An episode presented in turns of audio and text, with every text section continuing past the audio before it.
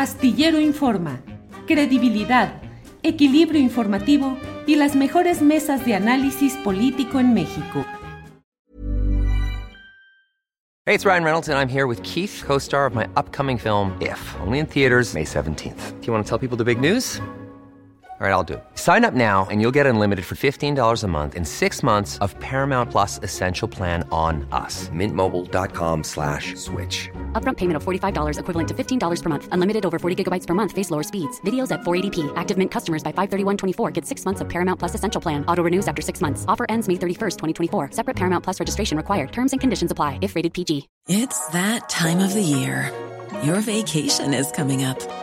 You can already hear the beach waves feel the warm breeze, relax, and think about work. You really, really want it all to work out while you're away. Monday.com gives you and the team that peace of mind. When all work is on one platform and everyone's in sync, things just flow wherever you are. Tap the banner to go to Monday.com.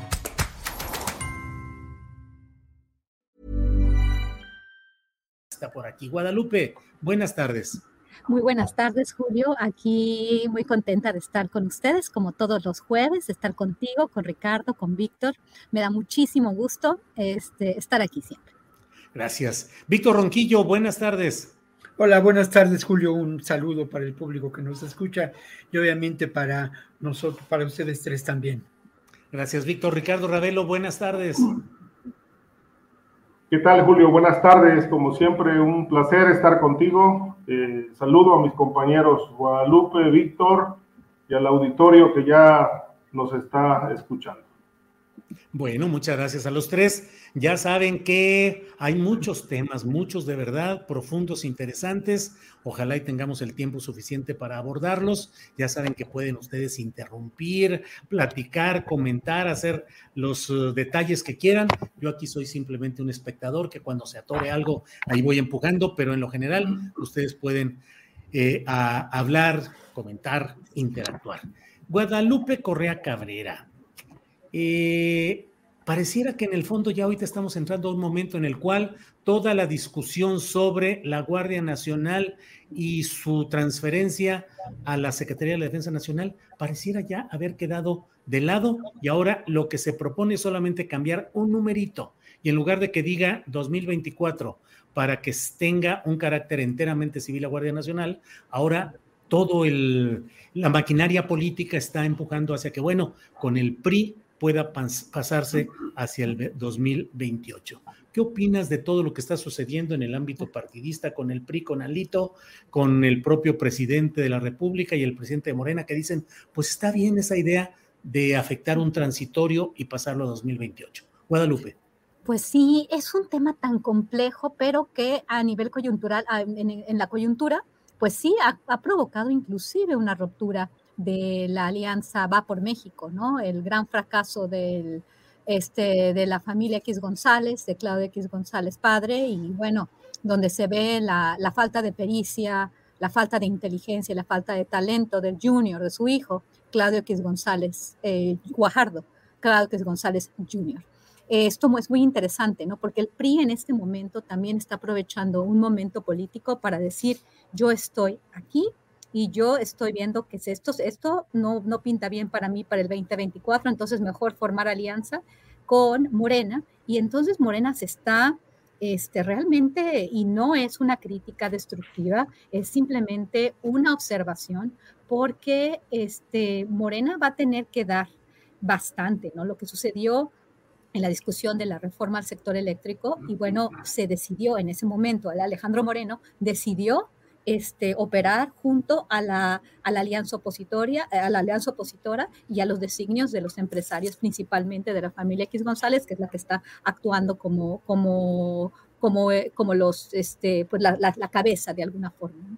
Y en este momento este, ya hemos hablado de las implicaciones, de los desatinos, de plantear esta propuesta sin un plazo, para hacer una policía es, es complicado este, lo que acabas de decir, ¿no? Ah, pues entonces si, si nos pasamos a, a 2028, ya vamos a tener otro momento, quizás otras elecciones intermedias, y entonces vamos a tener otra configuración política. Se están, se están, se están aquí jugando muchas cartas, ¿no? ¿Qué tal si tenemos un Morena lleno de priistas? No sé, esto también es interesante, pero el hecho de que no, están, no estemos planteando una situación en la cual podamos tener una policía con mando civil es, es muy preocupante, ¿no? Porque yo creo que es importante eh, la propuesta porque hubo un cambio en López Obrador, se dio cuenta de la militarización de las redes criminales en el caso de México y de la, de la imposibilidad de hacerlo de otra manera porque no había policía. Ya lo hemos hablado muchas veces, pero no se plantean tiempos, ¿no? ¿Cuándo esto podría terminar? Cuando realmente en América Latina se ha tenido una experiencia tremenda, ¿no? Y, la comparación es, ay, pero miren, el arma de carabineros en Italia, este, o, o este, eh, que otra, esta otra, esta otra fuerza policíaca, ¿cuál era la, de, la otra? Era España, la de España, y España. Este, entonces empiezan a hablar de esto cuando estamos hablando de Europa. Europa vivió una guerra, Europa, este, la, este, los militares tienen otro comportamiento, hay otras condiciones, hay otros arreglos institucionales, hay otra capacidad institucional, capacidades de Estado. Cuando hablamos, por ejemplo, de los carabineros chilenos, es una fuerza civil, o sea, lo que, lo que vivió América Latina eh, da lecciones muy importantes este, que no podemos dejar detrás. en serio, estamos avanzando hacia, hacia una situación muy complicada. Yo creo, que, yo creo que no se está pensando bien, no se está pensando a largo plazo, se está pensando en la coyuntura, en la necesidad, que claro que se necesita de, derivado de la situación en la que estamos, pero podríamos haber pensado qué es, cómo vamos a plantear una verdadera reforma policial donde no le demos tanto poder a una institución que puede realmente llevarnos a una situación complicada bajo determinadas condiciones, principalmente porque estamos viviendo momentos muy complejos a nivel geopolítico y a nivel político, a nivel nacional. Bien, Guadalupe, gracias. Víctor Ronquillo, ¿qué opinas de toda esta serie de movimientos políticos y también, es decir, lo que implica eh, va por México, Claudio X, el PRI, Alito, Morena, y por otra parte este tema de que, bueno, pareciera como que ya se abatió la crítica a la posible adscripción de la Guardia Nacional a lo militar de manera expresa y ahora se está transitando por esta alfombra priista que le pone a Morena de decir, pues demos de cuatro años más y yo temo, Víctor, que lleguen los cuatro años y se diga, pues, ¿qué creen? Que tampoco se pudo cumplir con que fuera civilizada, que se le diera el carácter civil a la Guardia Nacional y así nos podríamos ir de prórroga en prórroga. Víctor, ¿qué opinas? Bueno, voy a tratar eh, de no ser tan disperso, aunque hay de veras temas para, para ser disperso, porque hay diferentes enfoques, ¿no? Yo aquí te aviso cuando ya lleves ocho minutos, Víctor. No, te no, y además, no, Julio, mucho antes dime, por favor, para no dispersar. Pero bueno, lo primero es eso, ¿no? Creo que lamentablemente sí encontramos elementos, pues, de la tragicomedia nacional otra vez, con esta presencia, actuación de Alito Moreno, con ese tramado político oscuro, eh, hoy Reforma publica eh, eh, los secretos o las voces en secreto que el secretario de Gobernación impuso a Alito y a la diputada que promueve esto, ¿no? Francamente, el nivel es muy lamentable y creo que tendríamos que tener otra, otra posición y tener miras más altas incluso en el ejercicio del periodismo y del análisis, ¿no? Eso por una parte. Por otra parte, mira, yo considero que hay un tema que tiene que ser fundamental y que es cierto que hemos discutido esto, pero habría que recuperarlo y no voy a abundar en ello, pero sí voy a hacer una pregunta. ¿Hasta dónde la amenaza de los grupos criminales, ese poder fáctico, que sin duda, como lo he mencionado muchas veces, no es solamente las organizaciones del narcotráfico, sino es mucho más y además está vinculado con el poder político, sin duda alguna en nuestro país de manera clave, dramática, como ocurre en muchos otros países, por supuesto, ¿no? Ninguna mafia este, puede crecer sin el amparo y a la sombra de la corrupción. Entonces, esto es parte de una realidad en los estados de eh, estas sociedades occidentales. Eh, ¿Hasta dónde esta realidad es una amenaza a la seguridad nacional.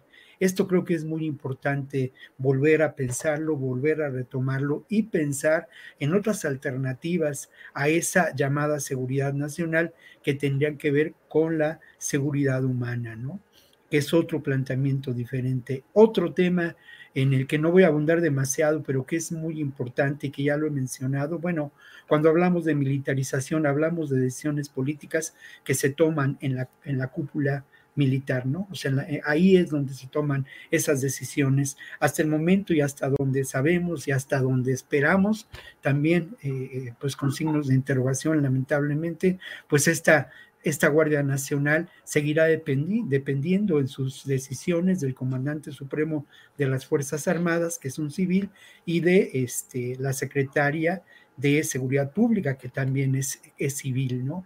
Em, creo que hasta ahí, y creo que por otro lado, a pesar de que el ejército y las Fuerzas Armadas en México en su conjunto tienen un enorme poder, no, no, y son, no son, digamos, monolíticas, no han mostrado un ejercicio o una vocación de poder, no han avanzado en lo que podíamos considerar este, el intento de, de, de, cobrar un, mayor poder político y decisiones claves en este, en este país. Y ya para cerrar el comentario, mira, yo creo que eh, hay otras alternativas, sin duda hay otras alternativas, y esto lo relaciono con lo que está pasando en Guerrero, en donde una reforma en materia indígena suprime eh, la actuación de las auténticas y sobre todo del grupo más eh, arraigado en las comunidades de las policías comunitarias, ¿no? Entonces creo que hay alternativas y como lo he dicho en otras ocasiones, creo que mm,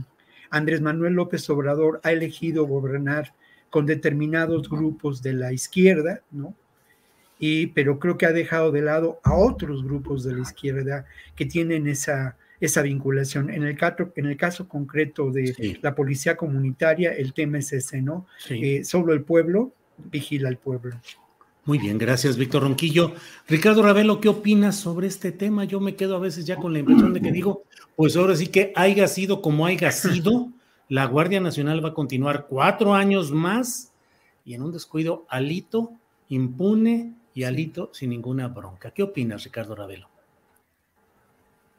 Mira, Julio, dos puntos, dos aspectos. Eh, primero que nada, eh, para, para, a mi ver, la, esta, este sainete de la ruptura de la alianza, eh, el desacuerdo con la propuesta de Alito, todo esto es una farsa, ¿no? Es decir, son grandes actores de esto que llama Víctor la tragicomedia, es decir, todo esto es una farsa. Están, pegaron el grito en el cielo porque Alito propuso que se vaya a través de una iniciativa, el ejército eh, domine el tema de la seguridad pública en México hasta 2028. Y no, pues que pone en riesgo la alianza. La alianza es de papel, es una alianza, es una alianza opositora aliada al régimen. Y obviamente me queda más que claro que la política es un gran negocio, ¿no? Y todos van a sacar tajada de esto, ya económica, ya política, porque al final del día en eso se ha reducido y en eso se ha traducido la política en México.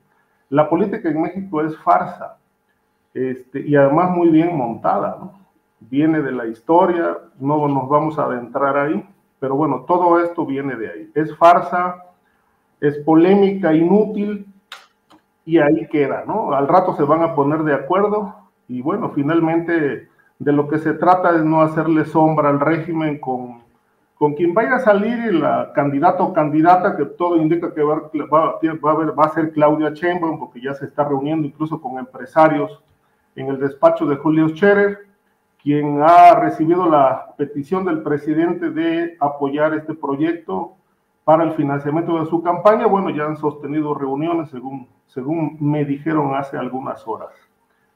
Por lo que respecta al tema de la militarización, por supuesto que va a continuar. Y va a continuar eh, independientemente del tema de la seguridad pública, que en efecto está bastante grave. Creo que es el, hoy, hoy es el rotundo fracaso de la cuarta transformación. Pero bueno, también he considerado que no hay cuarta transformación y esta es otra farsa del régimen, si no se resuelven dos problemas coyunturales centrales del país que se llama el hambre y el, analfabetismo. Es un rezago histórico y enorme que traemos. ¿Cómo podemos hablar de cuarta transformación si no está resuelto el tema del analfabetismo y el hambre? Me parece que todo lo demás son castillos en el aire. Punto número tres. La militarización va a continuar porque la cuarta transformación, así como le llama AMLO, tiene un proyecto o más de un proyecto transeccional. No todo lo que se ha propuesto hacer se va a concluir en este gobierno. Si bien le va, terminarán el tren Maya. Pero hay otro que es estratégico, económicamente estratégico para Estados Unidos y para México, que se llama el Canal Interoceánico que es un detonador económico en toda la zona del istmo de Tehuantepec, que abarca varios estados del sureste. Eh, particularmente se va a desarrollar en Oaxaca y Veracruz, donde hay toda una inversión impresionantemente grande de empresarios norteamericanos. Obviamente este proyecto no se va a concluir en este sexenio, se va a concluir hasta el siguiente. Pero la petición de la Casa Blanca es que hay que salvaguardar los intereses de los empresarios norteamericanos. Perdón, déjalo, déjalo. Quiere, quiere tener su participación. ¿eh? Entonces, la petición de los, de los estadounidenses es salvaguardar los intereses de sus empresas, de sus inversiones y obviamente no tienen confianza en ninguna estructura policíaca, de tal suerte que ellos han insistido en que toda la seguridad pública en México se militarice. Ya, ¿esto qué implica? Bueno, el, interoceánico es, son por lo menos una veintena de unidades industriales eh, apoyadas con una red portuaria y aeroportuaria para conectar eh, a, a México, Estados Unidos y otros países con el resto del mundo. Obviamente hay un, hay un gasoducto que va a correr de Texas a esta zona porque la, la pretensión es vender gas a Centroamérica y posiblemente más adelante a Europa. Bueno, todo esto es una mega inversión y necesitan seguridad. Y la único, los únicos que, que garantizan esta seguridad para los estadounidenses son los militares. Y como este proyecto va a concluir hasta el 2028 o 2030, pues por supuesto que la propuesta es bienvenida por la cuarta transformación de que esta, esta militarización se prolongue más allá de los, de los últimos cuatro años que habían dicho, 2024 se va hasta el 2028, no por el tema del que estemos desbordados por el narcotráfico, etcétera, sino por salvaguardar intereses norteamericanos. De tal manera que la propuesta de Alito como ha dicho el presidente en otras ocasiones y a propósito de otros temas, pues les viene como anillo al dedo. Ya no se la quiso aventar Morena porque ya traían demasiada carga con, con pasar a eh, la Guardia Nacional a la Sedena, entonces buscaron a Lito para que hiciera la propuesta a través del Congreso, a través de una diputada del Congreso, y de, y de paso, de rebote, pues fracturan la alianza. Pero la alianza ya estaba fracturada, es de papel. Ellos son farsa, finalmente son comparsa del régimen. Y bueno, ya esto lo iremos viendo poco a poco con los próximos días. Al final de, cuentas, el PRI va a terminar eh, apoyando esta propuesta, la alianza va a terminar fracturada y bueno, pues Morena se va a seguir posicionando en el poder tal cual lo quiere el presidente. Bueno, Ricardo, déjame decir que por desgracia, Ricardo, nosotros hacemos el mayor de nuestros esfuerzos de análisis, de consideraciones, de profundidad, y nos gana la escena las apariciones como de tu gatito, que aquí dice Luciel, dice, es obvio, Ravelo hablaba del gatopardismo en la política mexicana y sale su gato para ilustrar la idea. Miguel Ángel Rábago dice, qué vaciado, ja, ja, ja, le regresé seis veces al gatito. Y así como eso, el Svan JL dice, ah, no, bueno, esa es otra cosa, te interrumpió un morenista. Lisa Rangel dice, araña, arañalo, por comillas, bien hecho, Michi. Bueno, de todo. Total, que el gatito. ¿cómo se llama? A andar. ¿Te, te lo echaron sí. sí se, se, llama Nilo. Nilo. Nilo. Órale, bueno, pues ahora sí que se ha llevado la tarde eh, Nilo. Saludos a él y de rato que nos dé también su opinión, a ver qué opina sobre todos estos temas. Gracias, Ricardo. Guadalupe, Guadalupe, independientemente del ritmo en el cual vamos con estas uh, pláticas y estos temas, debo decir que leí con mucho cuidado la columna que publicaste en estos días en Sin embargo, y eh, en ello señalas, y estoy totalmente de acuerdo en lo que mencionas, de cómo hay mucho que decir y mucho que criticar o cuestionar, no sin acompañar la crítica con algunas propuestas que abonen al diálogo y la búsqueda de soluciones. Pero dices incluso es difícil esbozar críticas constructivas sin estar sujetos a la desaprobación e incluso al ataque virulento por parte de los, entre comillas, incondicionales del presidente. Se comprende perfectamente la empatía y confianza que genera él y lo que es la circunstancia de los opositores que, digamos, resumo, no la hacen y andan mal. Pero tú dices, lo que no parece adecuado ni eficaz es la ausencia de autocrítica y el sectarismo que parece permear en amplios círculos de lo que podríamos llamar, comillas, el oficialismo. ¿Quieres abundar un poco en esto, Guadalupe? Claro que sí, Julio, y tiene mucho que ver con este comentario que quería hacer, este, que, que, deriva del, del, de la participación de Ricardo Ravelo. Yo estoy muy orgullosa de estar en esta mesa porque todos mis compañeros, este, ustedes tres, son, son extraordinarios, ¿no? Este, definitivamente, creo que esta falta de autocrítica, este sectarismo que está ahorita dominando la cuarta transformación, realmente está llevando a tomar decisiones que luego podríamos arrepentirnos. Creo que el considerar esta gran obra de infraestructura que va a este, beneficiar los intereses de grandes empresarios transnacionales, muchos de ellos que tienen su base en Estados Unidos y que tiene Estados Unidos muy, muy contento, ¿no? En este sentido de, yo voy a hacer todo para, para mantener el poder. No me importa pactar con una persona a la cual ya, este, ya se abrió la luz sus, sus triquiñuelas, su corrupción, su enriquecimiento ilícito, pero como él me está ayudando y como lo que yo digo así tiene que ser, sin pensar en las consecuencias de esto. Todo es realmente, y esta crítica que estamos ahora esposando, cada vez que uno trata de, decir, no, pero es que yo no estoy de acuerdo con esto, es que debería eh, de, de pensarlo en esta forma, sale toda una serie de personajes acusándote de facho, de calderonista, de, este, de, ultraderecha, cuando no estamos pensando lo que está sucediendo, que está vinculado a intereses, simplemente a intereses, que siguen las prácticas de influyentismo. Estaba, estaba la decisión de que, ¿por qué llama en la cuestión del litiomex, no? Estas prácticas de influyentismo, una familia que estuvo con el presidente acompañándolo, pero es una familia, no estamos hablando del mérito.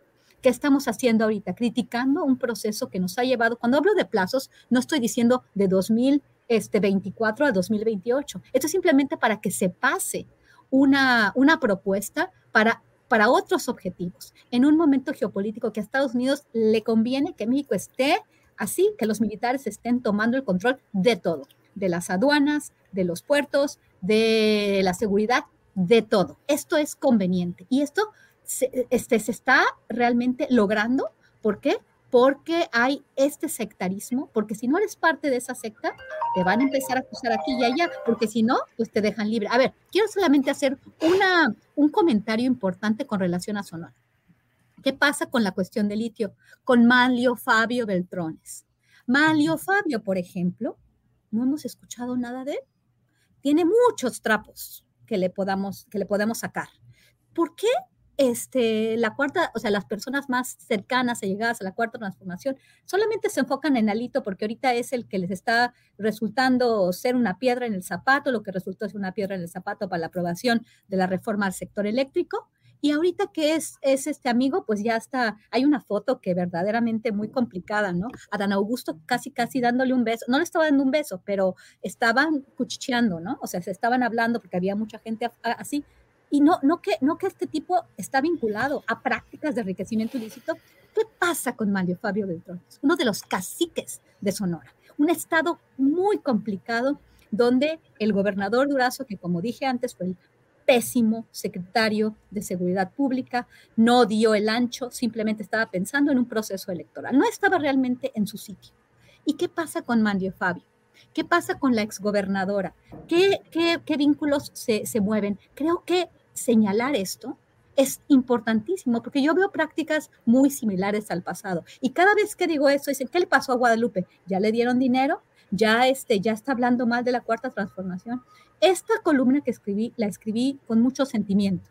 ¿Por qué? Porque estoy viendo que en mi país hay, hay promesas, hay otra visión de país, supuestamente, una visión donde se, se, se va a dar, no solamente se va a enfocar uno en la élite, en políticas desde la élite para la élite, este sistema educativo este, que estaba vinculado al gran capital, esto se vio con la, discusión del CIDE, también fui muy criticada por, por, por, haber criticado esta cúpula de académicos, por mis mismos compañeros académicos, pero en realidad por el otro lado, cuando uno quiere hacer una crítica al sistema, lo que está sucediendo, empiezan a, atacar. Y entonces, ¿qué estamos haciendo? ¿Hacia dónde vamos? ¿Hacia proteger los intereses transnacionales también? Mediante la expansión de las capacidades del ejército. Lo que dijo Ravelo es una cuestión fundamental y la crítica es fundamental y desafortunadamente ya no hay y los, y los que han sido unos ratas, los que han sido unos corruptos, los que han sido caciques, como también el caso de Oaxaca y ya lo hemos hablado Julio, el, caso de, el caso de José Murat y su, su hijito Alejandro Murat aquí hay una cloaca que hay que destapar en el estado de Oaxaca, pero como él sí es amigo del presidente, como él sí le dice, aquí está toda la base, estos votos van a ser para Morena, pues no te voy a tocar. Lo mismo el señor Beltrones. El señor Beltrones tiene muchas facturas que pagar y nadie lo ha mencionado. Sí. Guadalupe, gracias, gracias por tu claridad y tu compromiso.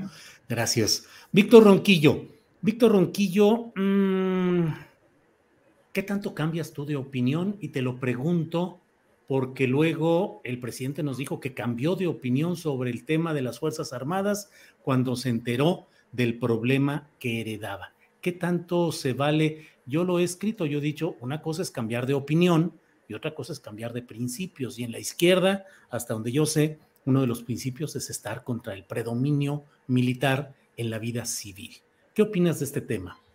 Mira, eh, antes de entrar a ello, que es muy importante, Julio, y creo que es también, desde mi punto de vista, quiero destacar dos cosas, ¿no? Habría que preguntarnos si estamos en un momento de la crisis del sistema político mexicano o estamos en un momento de auténtica transformación. Habría que preguntarlo, que preguntárnoslo profundamente, ¿no? Lo que sí no, no comparto yo eh, con Ricardo es esto de que toda la política es una farsa. Me parece una posición ilista contraria al estudio y a la reflexión y al rigor con que tenemos que enfrentar estos temas, ¿no? Tampoco comparto con Guadalupe esa, esta posición. Eh, creo que lejos de, pues de, de acusar de sectarismos, que seguramente los hay, de acusar y de señalar y de levantarse, de, de levantar la voz y con todo respeto, desgarrarnos las vestiduras, hay que mirar lo que realmente en este momento eh, es la izquierda en este país, ¿no? Y eso lo voy a conectar con la pregunta. La izquierda del país no es la izquierda partidista, no es la izquierda parlamentaria exclusivamente, ¿no? Hay una izquierda mucho más amplia, con una perspectiva de horizontes distinta. Hay una izquierda a la que yo, pues, suscribo, a la que pertenezco, que es una izquierda que parte de la defensa de los derechos humanos, que parte de la, reflexión académica, es una izquierda que está orgullosa de planteamientos a profundidad, con seriedad, es una izquierda que reivindica eh, el instrumento de la reflexión, de la razón, del estudio como un instrumento de lucha. Esta izquierda existe y esa izquierda, sin duda, en algún momento, es una izquierda que establece una alianza, desde mi punto de vista conveniente, con el proceso de la cuarta transformación. Una izquierda que aspira a que este sea un momento, un momento de transición a otra perspectiva de realidad nacional. Sin duda, vivimos momentos de enorme contradicción, pero de ahí a considerar que hay alianzas oscuras y que tan farsante es Alito como Andrés Manuel López Obrador, pues hay una enorme distancia, ¿no? Creo que, que no, no, no, no, no es así y, e insisto, posiciones nihilistas que de alguna manera en el fondo lamentablemente dan espacio a una derecha eh, ultraconservadora a la posición de que entonces la actividad política, la actividad de construcción de lo social, la actividad de diálogo, pues no tiene mayor sentido porque está copada por estos personajes que pertenecen al, al, al, gangsterismo o son simples farsantes, ¿no? No, creo que hay en este país una, una izquierda muy amplia, muy diversa, y que esa izquierda exige también en estos momentos posiciones distintas. Una izquierda que sí, también es, es, muy cierto, ¿no? Eh, ha sido excluida, ha sido excluida de este proyecto de gobierno, ¿no? Gracias, Víctor. Ricardo, ¿me permites pasar con Guadalupe que está pidiendo la palabra? Eh, claro. Gracias, Ricardo. Guadalupe, adelante, por favor. Muchas gracias. Es que sí, la verdad, creo que, creo que tenía que hablar porque no creo que la posición que hemos, que hemos tenido Ricardo Bravelo y yo en este caso es una posición nihilista, es una posición crítica. A ver, no, yo lo perdona, yo señalaba a Ricardo como nihilista, no a ti, ¿eh? O sea, era ah, Ricardo. Sí, no, no, ah, entonces Ah, yo sí, ah, ok, está bien. Entonces, no, no, es cierto, no, sí, no, no, no, es cierto, no es cierto, Víctor. No así como que, ah, bueno, sí, Ricardo, no, no es cierto. No, no, no, para nada. Este, no, para nada. Lo que, lo que pienso es que mm, hay muy buena intención por dentro de, de los sectores de la cuarta transformación, obviamente. Pero estoy pensando en, en, en, las, en algunas eh, partes que tienen, que tienen una decisión importante. Estoy pensando en el Partido Morena. Estoy pensando en el pragmatismo de los directivos de la Cuarta Transformación, incluyendo al presidente de la República. Realmente su nombramiento, por ejemplo, del señor este, Tadei Arriola, eh, bueno, que fui muy crítica en la, vez pasada, este, es como es como una bofetada al, al, pueblo mexicano, ¿no? ¿Por qué? Porque decía, estudió en Harvard, ¿de qué estamos hablando? Que no tenemos personas que, saben este, del sector minero, de la administración, este, de empresas. Claro que tenemos, por supuesto. He tenido comunicaciones y conversaciones con mucha gente que tiene mucha información del sector. Y bueno, independientemente de eso, creo que hay problemas básicos. Y yo no estoy con esto acusando a todas las personas que quieran un mundo mejor a todas las personas que se definen de izquierda y que quieren un país más igual. Simplemente creo que las decisiones que se están tomando, por ejemplo, en el partido Morena, y esto también lo hemos dicho en varias ocasiones, son, dejan mucho que desear, porque el pragmatismo está por encima de los derechos, de, los derechos, perdón, por encima de los valores, por encima de los ideales de un gobierno bueno, de un gobierno que no va a permitir la entrada de gente corrupta.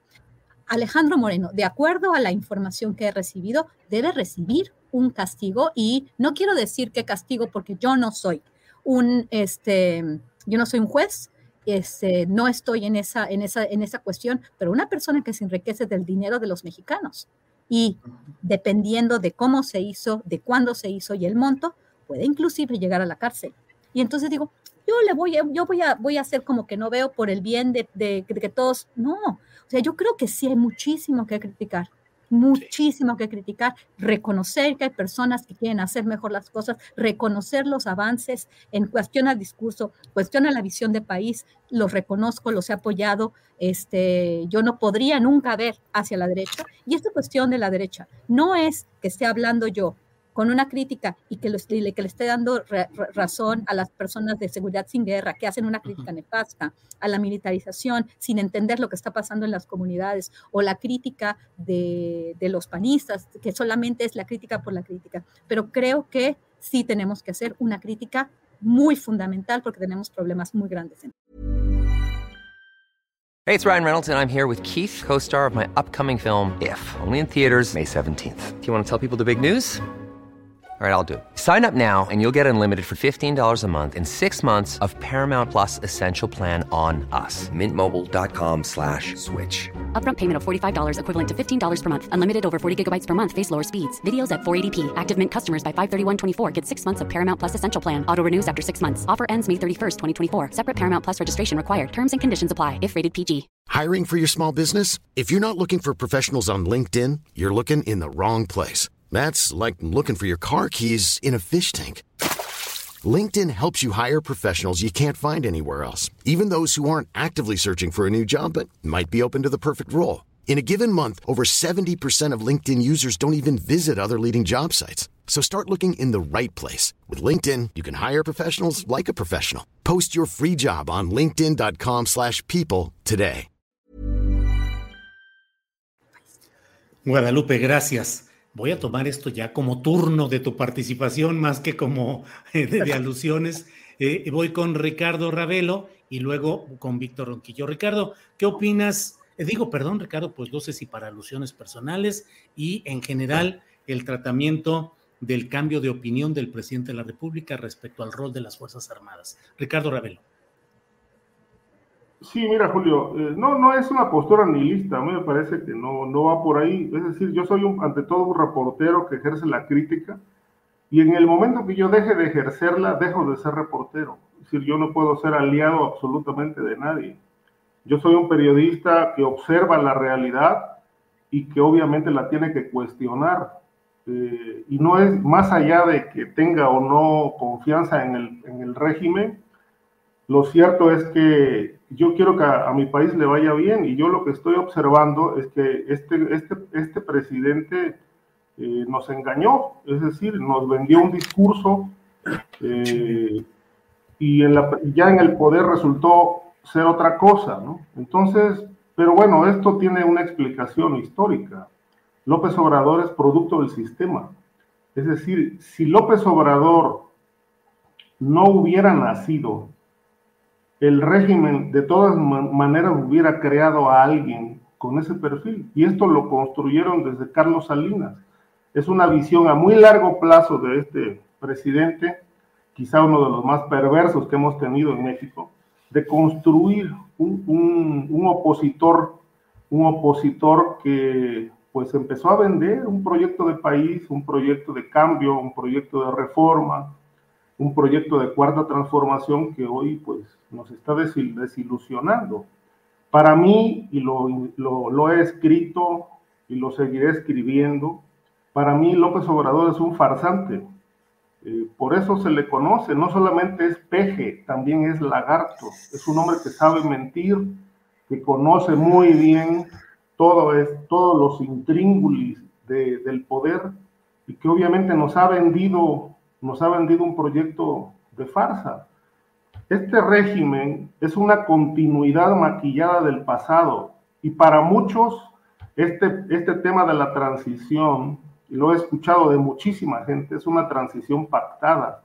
Los cambios de opinión, bueno, son válidos, yo coincido contigo, pero los cambios de convicciones es otra cosa, ¿no? Es decir, Creo que esto, esto no lo ha explicado el presidente, que se dio cuenta de que la realidad, pues no, no se dio cuenta. Todo el mundo ya conocíamos cuál era la realidad de México desde hace mucho tiempo en el tema de la seguridad pública.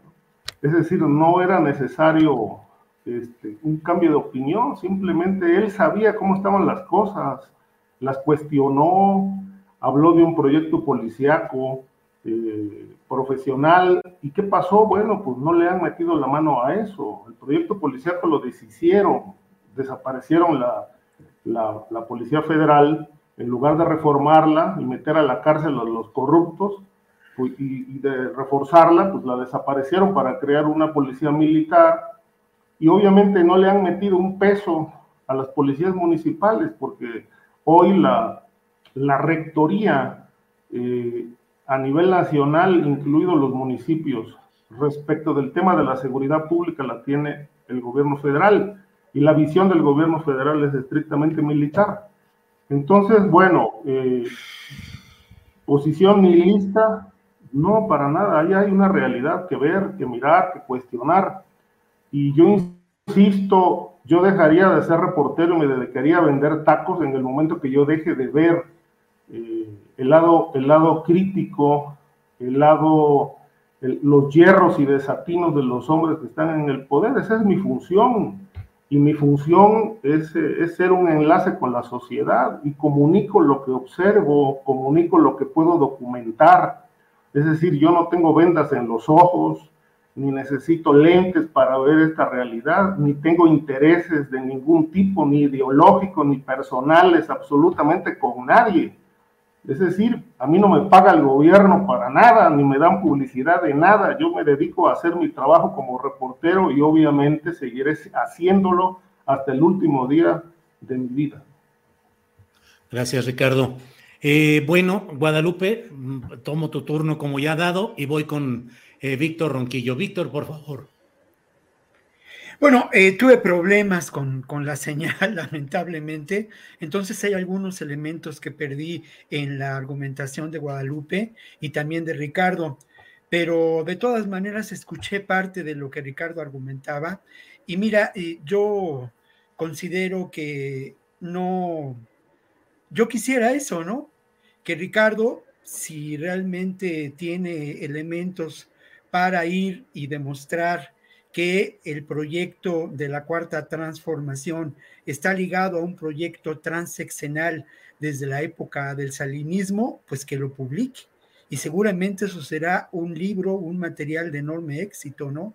Que publique las alianzas establecidas entre Andrés Manuel López Obrador y estas figuras políticas ligadas a lo que sin duda es el proyecto neoliberal hay elementos que nos hacen pensar que hay intentos, algunos de ellos logrados, de una auténtica transformación en este país.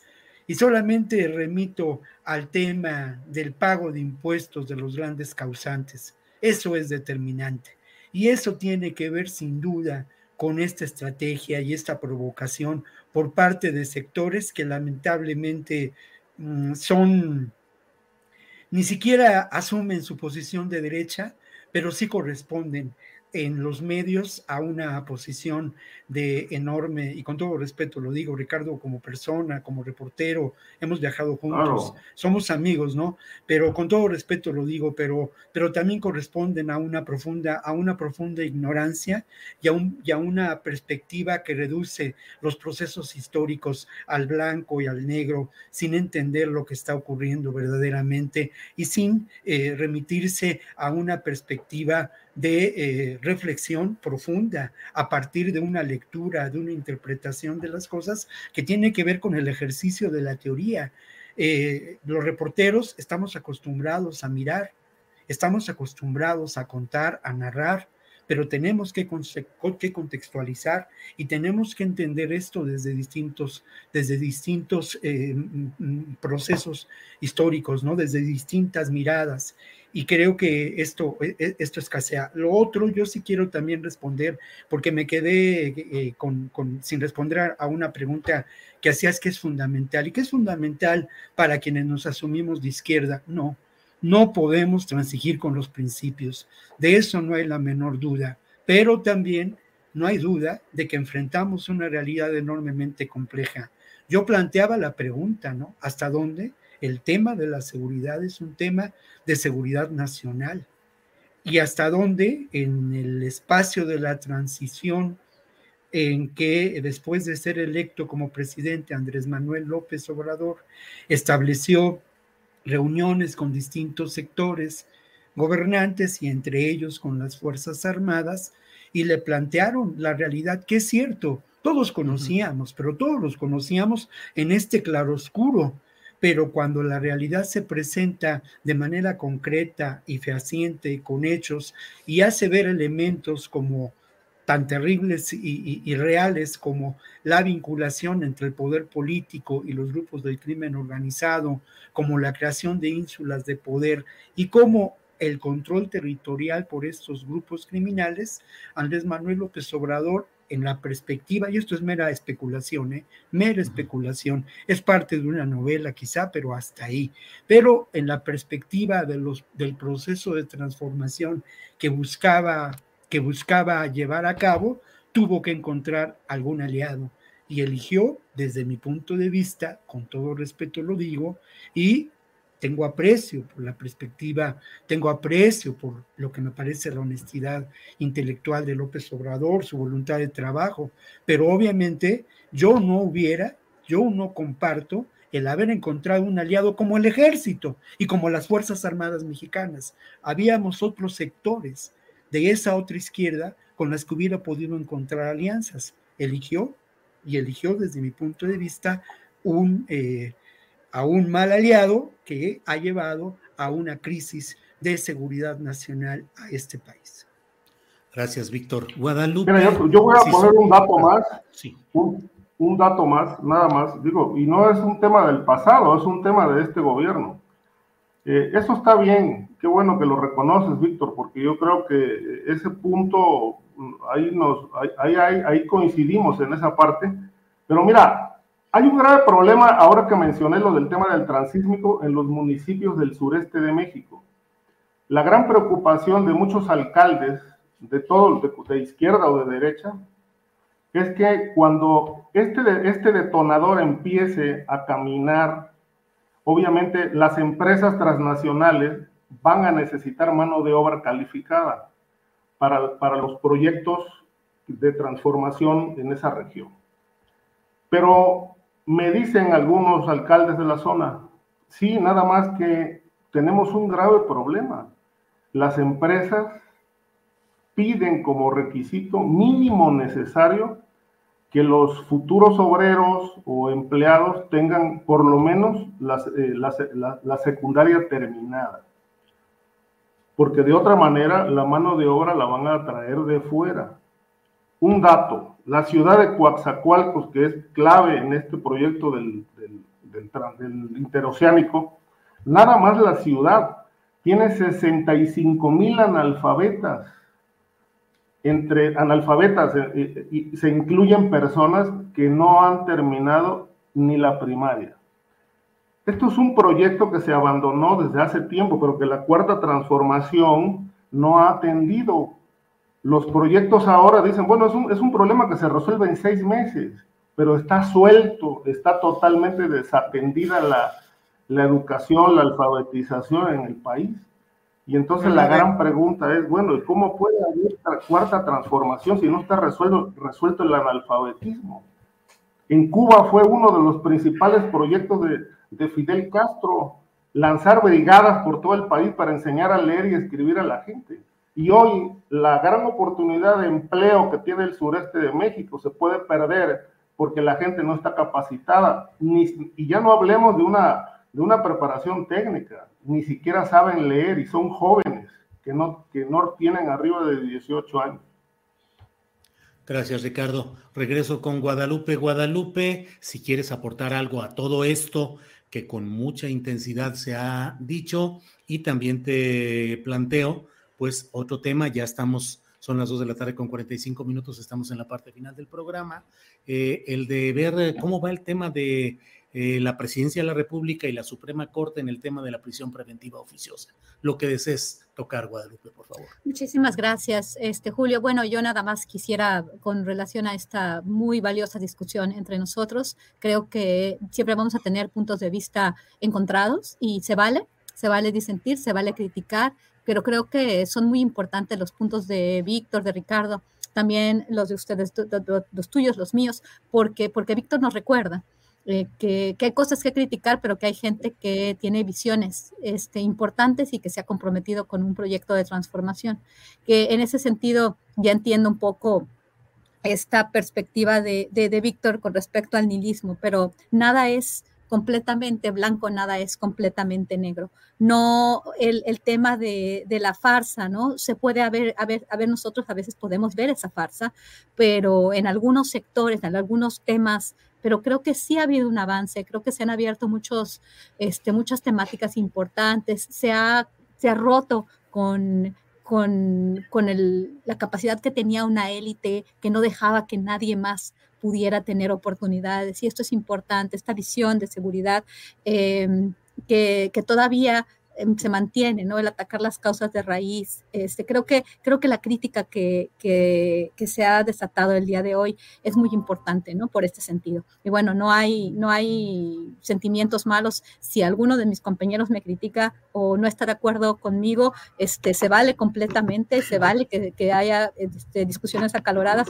Así es la política, así es la discusión política. Y bueno, me quedo con esto. Con el tema de la este, de la prisión preventiva oficiosa, he escuchado con algún detenimiento, porque luego me cansa este, esta discusión legaloide, ¿no? Este, leguleya, donde a veces los abogados que discuten esos temas no nos dejan entender a los demás este, de qué se tratan las cosas. Lo que, lo que a mí me queda claro es que las dos posturas, y esto sí es una postura muy personal, al final este, es un, es un, pareciera ser, ¿no? Que es un, este, que es como, como muchas cosas que han sucedido en esta administración, donde puede la oposición política tener un pie, es en el sistema, sistema judicial, la Suprema Corte de Justicia, es una pugna entre la Suprema Corte de Justicia representando ciertos intereses, ciertos personajes, y bueno, por el otro lado, el presidente de la República. Creo que las dos posturas, en mi posición este, particular, ¿no? Independientemente de la que ya ganó, es que eh, la, la, prisión preventiva oficiosa en algunos de los, de los crímenes que se presentan es necesaria para proteger a las víctimas. Quitarla totalmente es un error. Y por el otro lado, mantenerla con todos estos otros crímenes donde te pueden mandar a la cárcel porque hay una cierta decisión política es también otro error. Creo que no avanzamos, creo que estamos estamos discutiendo dos cosas distintas cuando también tenemos que mejorar nuestro sistema judicial en general, nuestro sistema penitenciario, nuestros ministerios públicos, para que no suceda lo que está sucediendo. Y esta discusión es estéril, porque que, que se mantenga o que no se mantenga, cuando no estamos planteando una reforma de todo el sistema judicial, reforma judicial ya, que es lo que tiene que suceder. Porque esta, esta discusión leguleya de que se tiene que mantener, de que la constitución, y que el presidente ha, alimentado también, ¿no? O sea, quien, quien, no está conmigo está contra mí, de alguna forma, este, y, ya veo algunos comentarios cuando, cuando uno critica a, algunas figuras. Esto es muy peligroso, ¿no? O sea, creo que tenemos que este, entender que hay posturas de los dos lados, que hay, hay, hay elementos que son importantes de los dos lados, ¿no? No, no una ni otra, pero sí, esta, esta, esta discusión de la, de la prisión preventiva oficiosa, creo que lo que nos deja eh, de, de, entender es que con, con, con prisión preventiva oficiosa o sin, vamos a seguir teniendo muchísimos problemas, gente va a estar en cárceles, va a estar inocente y los procesos no avanzan, principalmente en las regiones más pobres del país. Yo he hecho investigación en el sur de México, en el caso de Oaxaca, en el caso de, de Tapachula en Chiapas y hay personas que son inocentes y no es por prisión preventiva, sino por otro tipo de delitos, porque cuando vi el tema de, la trata de personas, como dije en, otros, en, otros, en otras cuestiones, y fui a la cárcel, me doy cuenta de que hay personas que están ahí también por otros delitos y no se ha podido avanzar en sus casos. El tema es complejísimo y más que una decisión y una discusión de élite para en un momento en el cual pareciera ser que esto ocupa la mayor parte del espacio, bueno, una parte importante de la discusión en el espacio público, nadie está viendo los problemas de raíz y las injusticias que suceden en el sistema judicial mexicano que atacan a las personas más pobres, las personas que tienen menos capacidad de protegerse con un, con un, este, con un licenciado, con un abogado, y, y, esto no se plantea, no se plantea una, una discusión para decir, no se quita o se va. ¿Qué es lo que está bien de aquí? ¿Cuáles, cuáles crímenes sí merecen este, prisión preventiva oficiosa? No es de quién voy a ganar. Le está ganando el presidente de la Suprema Corte, el Suprema Corte del presidente, la oposición contra el presidente. Es de mejorar las instituciones, es de mejorar, es de hacer justicia en el país, que de eso se trata a, lo, que, a lo que venimos aquí. Gracias, Guadalupe. Son las 2 de la tarde con 51 minutos. Nos queda espacio de unos tres minutos por cada cual para cerrar esta mesa. Eh, eh, diría en otras mesas, digo, es el postrecito, pero aquí el postrecito siempre es amargo, así es que vamos a entrarle. Víctor Ronquillo, por favor, postrecito, tu comentario final de unos tres minutos, por favor. No, bueno, pero no, sí tengo un postre dulce. Ah, y bueno, la verdad de las cosas optimista, ¿no? Y está relacionado con el comentario de Ricardo Ravelo en el tema de la educación. Mira, hay toda una propuesta muy interesante a mí me parece que muy armada. Hay 300 mil personas que participaron en una consulta, entre ellas los eh, responsables en cada estado del sector de la educación. Participaron también profesores de diferentes eh, agrupaciones sindicales, sobre las dos agrupaciones sindicales. Participaron también algunos académicos y, em, y me parece que es muy importante y se ha hablado muy poco de lo que representa la nueva escuela mexicana, ¿no? Y esa nueva escuela mexicana tiene precisamente la función de replantear lo que de alguna manera llevó a una crisis en el sistema educativo grave, lamentable e, en este país, ¿no? Una crisis que eh, no solamente se expresa en el número de, de, los analfabetas que señala Ricardo, que eso es muy grave, pero se da en otro espacio que es desde mi punto de vista todavía mucho más grave y mucho más doloroso, que es en el caso del analfabetismo funcional, de aquellos que sabiendo leer y escribir, pues no leen, no se informan, no eh, solamente escuchan la versión de la realidad que nos presentan los medios hegemónicos y las voces que de alguna manera reducen la perspectiva de la historia a una interpretación limitada y reduccionista. Eh, creo que la, la, noticia de la construcción de la nueva escuela mexicana es alentadora y pretende construir desde un, es un marco, un marco filosófico, es un marco también para la posibilidad de construir programas de estudio y busca eh, la transformación de eh, los educandos en, verdaderos ciudadanos con capacidad crítica. La base de la nueva escuela mexicana es precisamente el pensamiento crítico. Bien, gracias Víctor Ronquillo. Eh, por favor, Ricardo Ravelo, tu postrecito dulce o amargo, reflexión, comentario, alusiones personales, lo que quieras, Ricardo Ravelo. Sí, mira, todo este asunto obviamente son cosas que tienen solución. Es decir, yo me refería a un caso específico de la ciudad de Coatzacoalcos, al sur de Veracruz, con este alto índice de analfabetismo de jóvenes que pueden perder oportunidades por no tener, no saber leer y escribir, ni tener la primera terminada. Pero hay soluciones. Mira, hay un modelo que incluso ya, se, ya se puso en marcha, está en, proceso, ¿Qué hizo? Y puede ser un modelo a nivel nacional muy interesante este, este experimento, que eh, en, las, en ese municipio se está, se está construyendo la sociedad eh, por, bajo la, digamos, la coordinación de los jefes de manzana. Y los jefes de manzana tendrán a su cargo la responsabilidad de vigilar la alfabetización de los habitantes que están en ese radio Obviamente este convenio lo hicieron ya con el INEA para abatir el rezago de analfabetismo en la zona. Eh, municipios que trabajan por manzanas, pero cada jefe de manzana nombrado por el alcalde, pues tiene esa responsabilidad, entre otras. Entonces este modelo puede ser importantísimo para el gobierno federal de llevarlo a cabo en otros municipios y en otros estados para enfrentar ese problema, porque es un tema sencillo, es un tema de seis meses, ¿no? Pero que se dejó caer y se dejó suelto. Eso es un, apunte. El otro, por respecto a la prisión preventiva oficiosa, yo coincido con Guadalupe en el sentido de que no se debe anular. Este, ha habido abusos, ha habido abusos y obviamente aquí tiene mucho que ver la corrupción.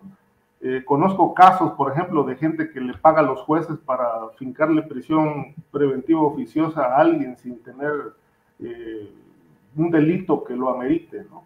Entonces, se tiene que limpiar toda esta corrupción en el Poder Judicial. Bueno, es un anhelo, quizá algo iluso, pero si esto no se, no se limpia, difícilmente va, va a haber una justicia transparente y eh, eh, claro, no se puede anular, se tiene que mantener para delitos graves, eh, sobre todo los feminicidios.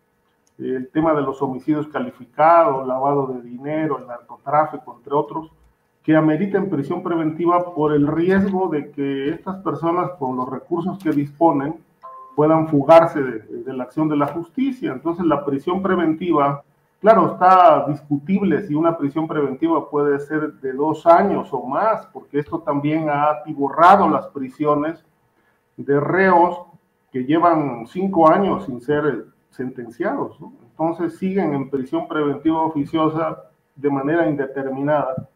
Y, creo que esto, bueno, esperemos que la Corte lo pueda regular y regular bien.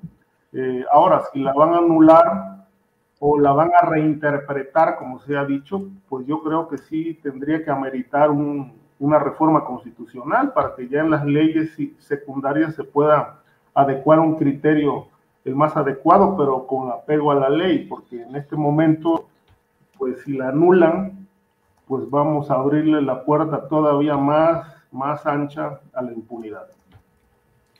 Ricardo, pues eh, muchas gracias. Y Guadalupe, por favor, eh, aquí nos dice Aquaman, dice, en esta mesa sugiero, Julio, que sea, en lugar del postrecito, el digestivo y un Melox para varios que no quieren ver. Así es que, Guadalupe, postrecito o digestivo, lo que quieras. Este, ¿Eh? ¿Eh? no, sí, estaba, estaba viendo que nos tocaba un tema y yo creo que, no sé si se pueda tocar rápido, la reunión que van a tener los tres amigos mm, en, México. Este, los tres amigos. Este, y es una, una, cuestión bien interesante. Simplemente voy a hacer un comentario muy rápido en el sentido de que en realidad esas otras reuniones de los tres amigos, el presidente mexicano era el más débil. El presidente mexicano era siempre el segundón, ¿no? Y, este, y en este momento es bien interesante, pero Joe Biden este, tiene unos niveles de aceptación en su país, unas, unas críticas impresionantes. Aquí en Washington, por ejemplo, eh, es muy débil, muy débil. Se, se, ve bastante débil, obviamente, en año de elecciones intermedias, ¿no? Donde los demócratas muy probablemente van a perder el control del Congreso y si no hacen ahorita varias cosas, no, no, no, no creo que vaya a pasar nada bueno con ellos. Por el otro lado, Justin Trudeau, el guapo, el tipo que todo mundo veía en años pasados como como una persona muy refinada, muy guapa, muy progresista, muy verde, ¿no? Ahora la verdadera cara de una parte importante de los canadienses, del gobierno canadiense, eh, principalmente Justin Trudeau, es de lo más rechazado en su país ahorita. Todas las movilizaciones en contra de las, de las, este, de las medidas tan, tan, tan duras en el COVID y su decisión de congelar las cuentas de los protestantes lo han puesto a él y a todo su equipo, obviamente las críticas de su contendiente lo ponen en una situación muy complicada. Yo no sé cómo sigue él ahí. Este, de primer ministro, realmente, realmente no me, no, no me queda claro cómo, cómo él es, realmente se presenta en algún lugar y es abucheado, trata de llegar a su casa y cuando lo, lo ve, este, lo, lo ataca, ¿no? En este momento es bien interesante, pero en esta reunión, Andrés Manuel es eh, de los tres, el líder que ha podido y muy de una forma muy interesante consolidar su presencia en no solamente América Latina, sino en todo el hemisferio, incluyendo Norteamérica, o sea, viendo su, bueno, la capacidad que tiene, todo esto también, por ejemplo, el presidente Nayib Bukele, que también deberíamos de hablar de eso, ya hablamos un poco de eso, ¿no?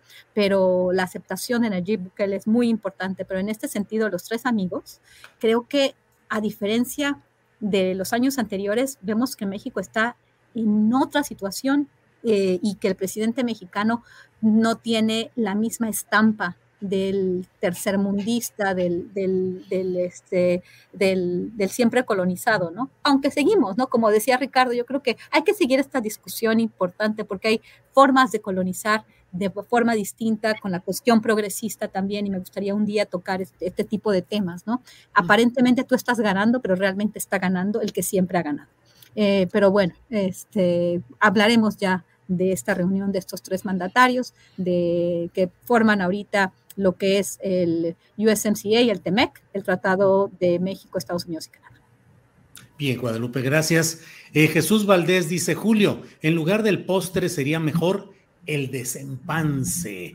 Pues sí, muy a la mexicana. Guadalupe, Ricardo, Víctor, muchas gracias por esta ocasión. Solo me tomo unos segundos en decir el orgullo que siento de compartir esta mesa con ustedes y conocer la honestidad de cada uno de ustedes y saber que sus opiniones en un sentido o en otro son fundamentadas, son honestas y corresponden al sentir de cada cual sin mayor interés de nada. Me siento muy contento de compartir este tipo de mesas y desde luego es el compromiso de nuestro proyecto, justamente el de organizarnos para poder expresar con absoluta libertad nuestros puntos de vista en cualquier circunstancia. Así es que, Víctor Ronquillo, gracias y buenas tardes. Muchas gracias y suscribo lo que has dicho, ¿eh? plenamente lo suscribo. Gracias, Víctor. Ricardo Ravelo, gracias y buenas tardes. También estoy de acuerdo porque al final del día no se trata de, pues, de pelotear nada, se trata de que el público gane, ¿no? Eso es lo más importante, que el público quede satisfecho con puntos de vista de distintos ángulos. Gracias, Ricardo. Guadalupe, gracias y buenas tardes. Muchas gracias y yo también eh, suscribo y, me siento orgullosa de, pertenecer a, la, este, a la navegación astillero, a, este, de pertenecer a esta tripulación, perdón, navegación, a la tripulación astillero y, esta mesa para mí es muy importante. Yo trato de, no faltar porque realmente disfruto y pienso que, que me enriquece mucho conocer las posturas de mis, con mis compañeros. Gracias, Julio, gracias, Víctor y Ricardo. Es, siempre un honor, un placer estar con ustedes. Gracias, nos vemos pronto. Hasta luego. Even when we're on a budget, we still deserve nice things. Quince is a place to scoop up stunning high-end goods for 50 to 80% less than similar brands. They have buttery soft cashmere sweaters starting at $50, luxurious Italian leather bags, and so much more. Plus, Quince only works with factories that use safe, ethical, and responsible manufacturing. Get the high-end goods you'll love without the high price tag with Quince. Go to quince.com/style for free shipping and 365-day returns. When you make decisions for your company, you look for the no-brainers. And if you have a lot of mailing to do, stamps.com is the ultimate no-brainer. It streamlines your processes to make your business more efficient, which makes you less busy. Mail checks, invoices, legal documents, and everything you need to keep your business running with Stamps.com. Seamlessly connect with every major marketplace and shopping cart. Schedule package pickups and see your cheapest and fastest shipping options from different carriers. With rates up to 89% off USPS and UPS rates. And with the Stamps.com mobile app, you can take care of mailing and shipping wherever you are. Make the same no-brainer decision as over 1 million other businesses with stamps.com. Sign up with code program for a 4-week trial plus free postage and a free digital scale. No long-term commitments or contracts. That's stamps.com. Code program. Para que te enteres del próximo noticiero, suscríbete y dale follow en Apple, Spotify, Amazon Music, Google o donde sea que escuches podcast. Te invitamos a visitar nuestra página julioastillero.com.